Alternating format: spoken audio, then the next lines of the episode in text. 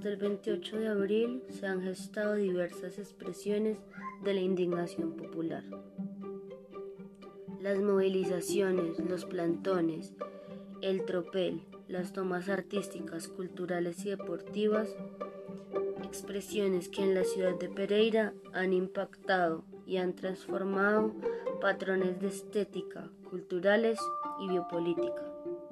Esto es, apropiaciones y resignificaciones de la ciudad de Pereira durante el estallido social en Colombia.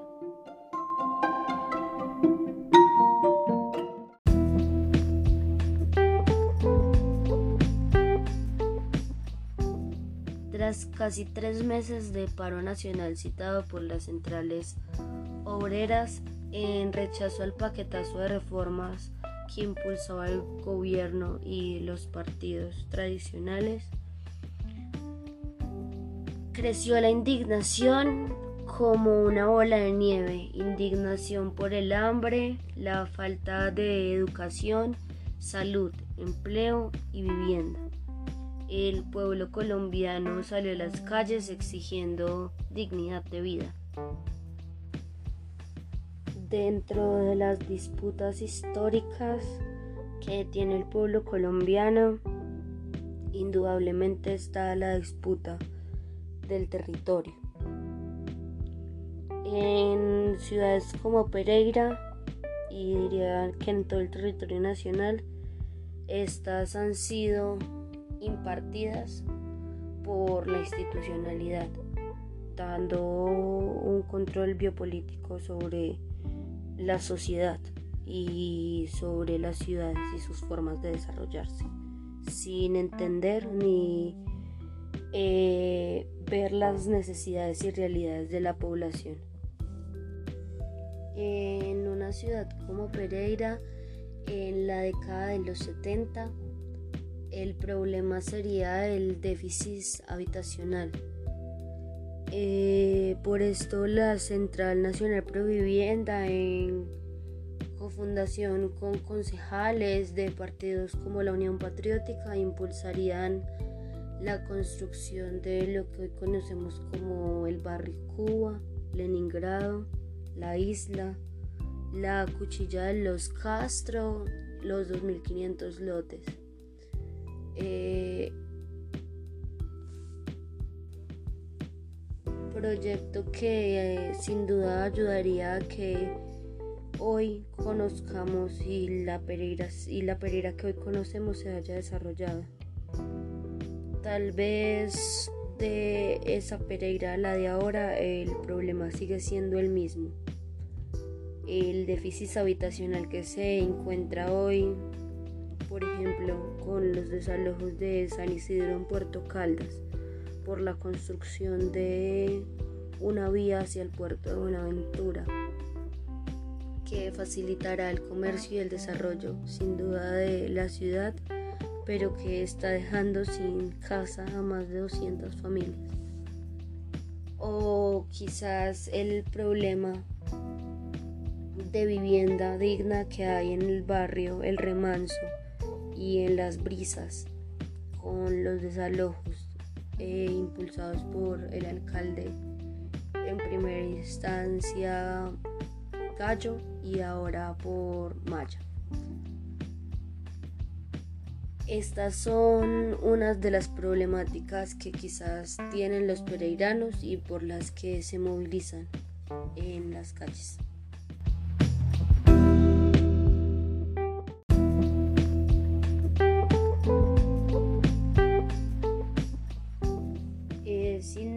Que la ciudad ha tenido transformaciones profundas en estos tres meses de paro nacional de estallido social. Hoy quiero enmarcar unas que a mi perspectiva son significativas para el análisis.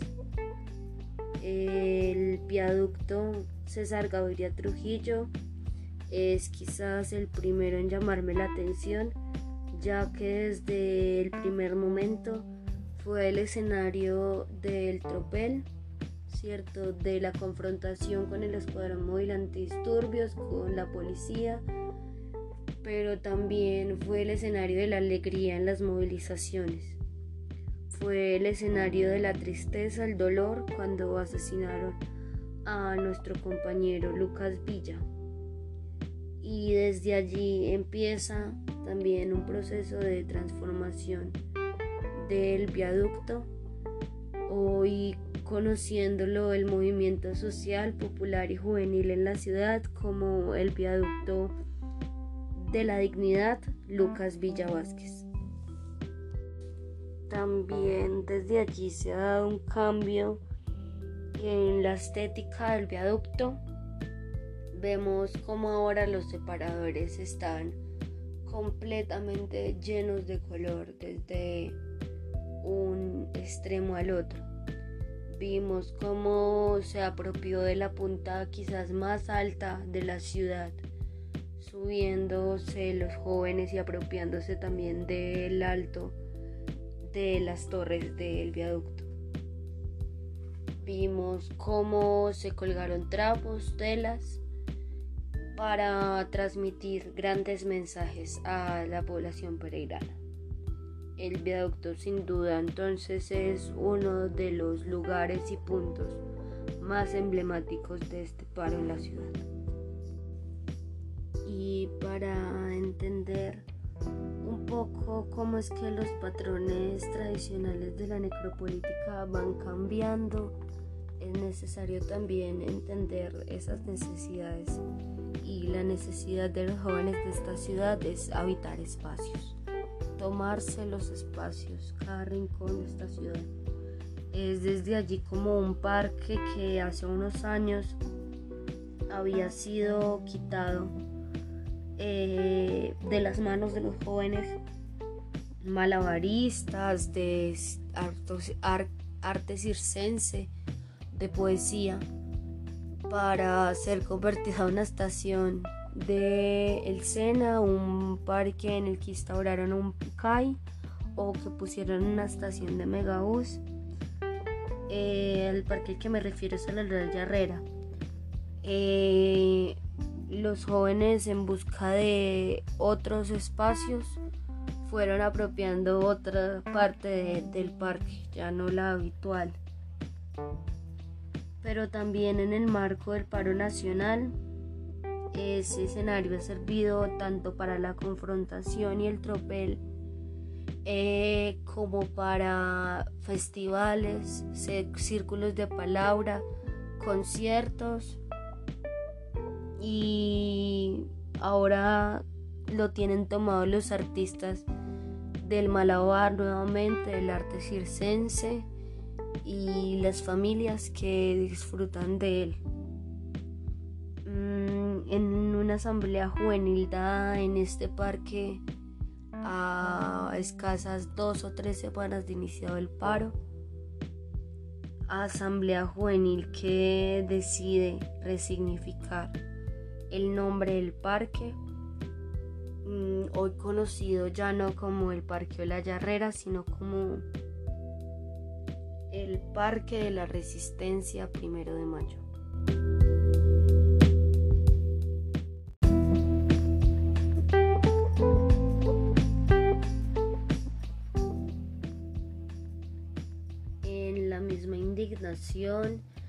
Y búsqueda de espacios, los jóvenes del barrio Cuba buscan hacer una zancochada juvenil en la rotonda de Corales.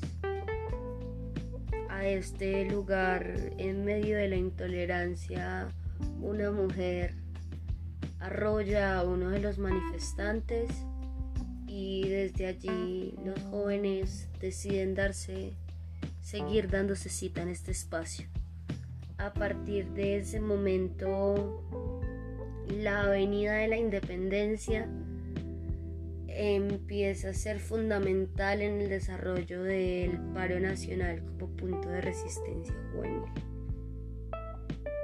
No solo por la complejidad de quienes habitan el territorio, jóvenes sin el mayor eh, grado de oportunidades en lo educativo, lo laboral eh, y personas de barrios.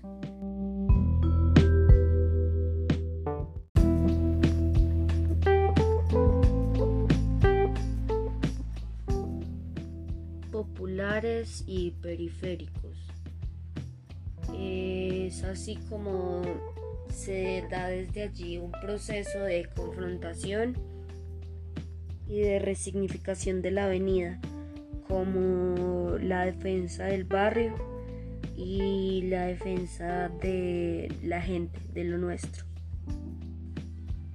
Otro punto significativo en el marco del paro nacional es el punto de la Romelia, que fue en primera medida caracterizado por eh, los grandes camioneros que tenían un bloqueo permanente de 24 horas de camiones a todo largo de la vía La Romelia.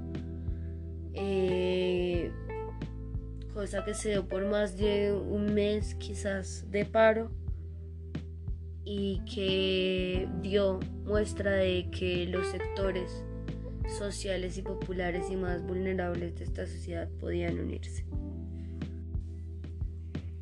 Como estudiante, parte del movimiento estudiantil universitario, no puedo dejar de mencionar cómo nos retomamos y revivimos el espacio universitario, la universidad, nuestro campus.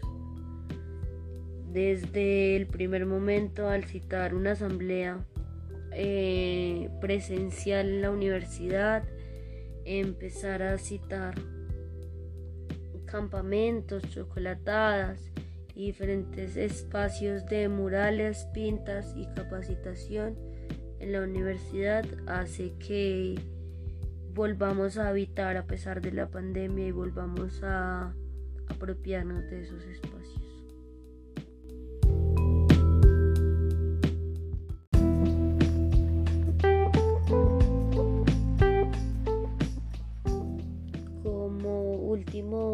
Parece importante también recalcar la trascendencia que tuvo el hecho de que en la ciudad no hubieran o hubieran cambios eh, significativos para la cotidianidad de la gente, como el no haber semáforos en una gran cantidad de lugares eh, del centro de la ciudad, como esto abrió paso a que la gente pudiera transformar su realidad, bajarle dos niveles al acelere de la vida y dar paso, estar pendientes de eh, la vía y bueno, sentir que en esas dinámicas, a pesar de que no hayan unos patrones como puede ser el semáforo establecidos, la gente está dispuesta a vivir en comunidad.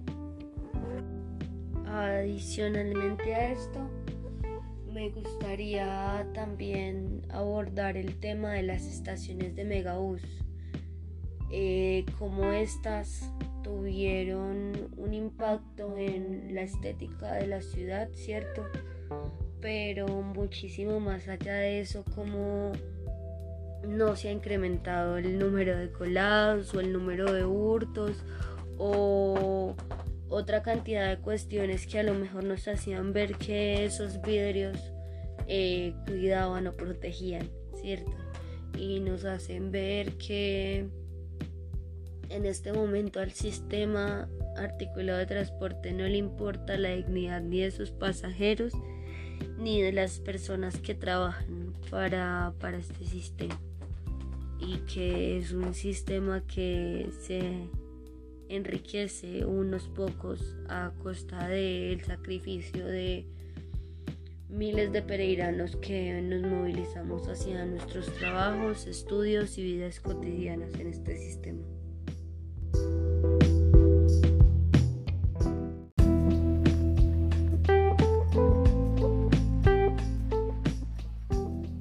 Como reflexión y conclusión me gustaría dar el cómo el territorio ha ido cambiando desde un desde una escultura que está en construcción, un mural en la estación El Viajero en el muro de contención del, del aeropuerto, eh, unos murales y tomas deportivas en barrios y distintas expresiones La gente ha cambiado el territorio, lo ha resignificado, ha cambiado sus apropiaciones culturales, sus identidades y ha utilizado las cosas para sus necesidades y sus realidades bajo sus contextos y sus visiones propias.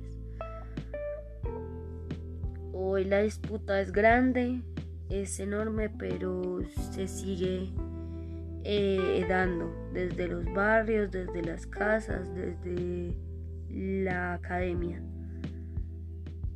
Mm, este es el podcast y trabajo final para la materia de antropología y ciudad.